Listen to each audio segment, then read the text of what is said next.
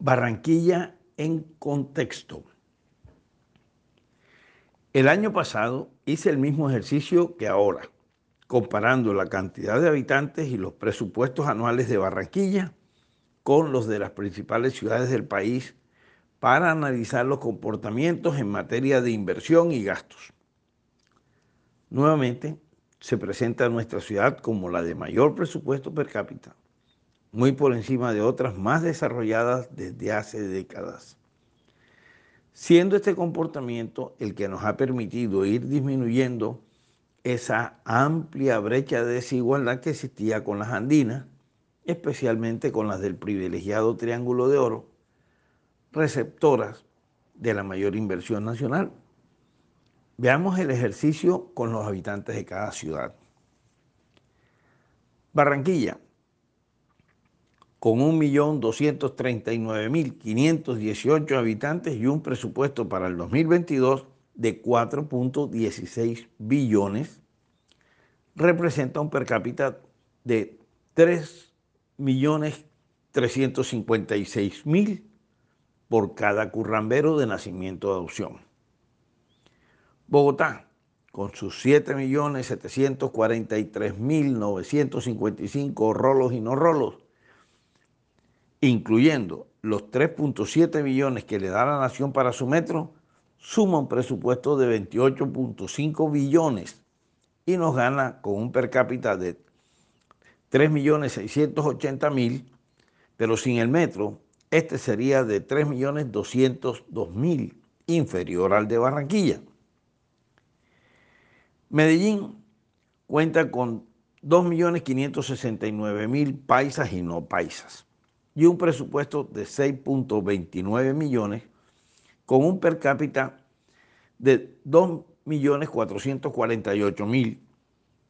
Es un 73% del nuestro. Cali, con 2.227.000 almas y un presupuesto de 4.6 billones para un per cápita de 2.064.000 tan solo el 61% del de nuestra ciudad. Bucaramanga y sus 612.277 habitantes tiene un presupuesto de 1.11 billones, con un per cápita de solo 1.819.000, que representa un 54% del de Barranquilla. En ese análisis Comparé además la distribución de sus presupuestos, en la cual nuestra ciudad también las aventaja con un porcentaje del 83% para inversión, solo un 8% para funcionamiento y 9% al servicio de la deuda para cancelar intereses y abono a capital de los créditos contraídos para financiar las múltiples obras que le han cambiado la cara a Barranquilla y con las que se ha logrado la pavimentación de la casi totalidad de los barrios antes subnormales, la construcción de cientos de parques, escuelas, centros de salud, la avenida del Río y su malecón, el corredor portuario, la prolongación de la carrera 43, la ampliación de la calle 30 y la cordialidad, así como la siembra de decenas de miles de árboles, jardines en bulevares y su mantenimiento, también los 22 estadios para los Juegos Centroamericanos y del Caribe, además de la inversión social, que no se ve, pero se siente, la atención a la pandemia del COVID, obras con las que se procura y ha logrado convertir a Barranquilla en una ciudad atractiva para invertir y para vivir. Y con este presupuesto del 2022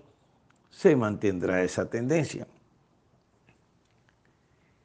el recaudo consolidado de los impuestos directos logrado el pasado 2021 por el distrito alcanzó la suma de 1.134.000 millones, lo que demuestra no solo la eficiencia en el cobro, sino la confianza de los barranquilleros en el manejo de los recursos. Basta comparar una noticia aparecida en el tiempo el pasado 29 de diciembre bajo el título de Suspensión de trámites catastrales por el IGAC hasta el 24 de enero para consolidar su base grabable con una base actualizada en la gerencia de gestión de ingresos del distrito, al punto que en el primer minuto de este enero del 2022 se podía consultar la información completa de todo predio y pagar el impuesto de este año en curso.